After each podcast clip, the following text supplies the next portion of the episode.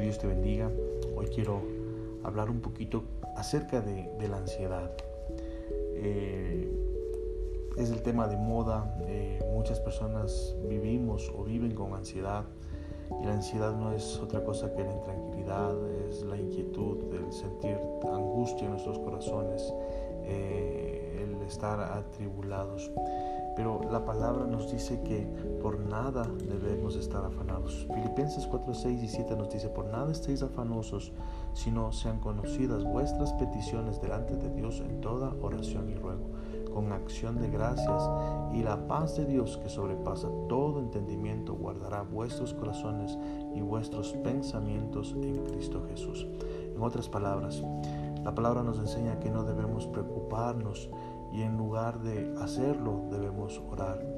Debemos dejar que las peticiones y las alabanzas conviertan estas preocupaciones en oraciones, dejando que Dios conozca todo aquello que, nos está afectando.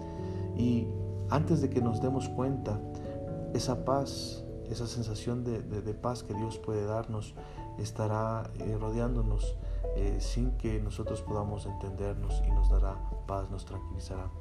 Y es hermoso conocer o, entender lo que sucede cuando Cristo mm, desplaza esa ansiedad y se vuelve Él el centro de nuestros corazones. La palabra también nos dice en Proverbios capítulo 12, versículo 25, la preocupación agobia a la persona, una palabra de aliento la anima.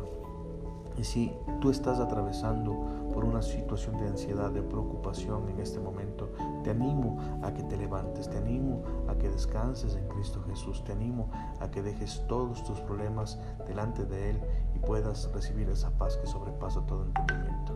Yo te dejo esta palabra en esta mañana para que tú puedas recordar que todo lo podemos hacer cuando Cristo Jesús está en nuestras vidas y nuestros corazones. Te dejo un abrazo y muchas bendiciones.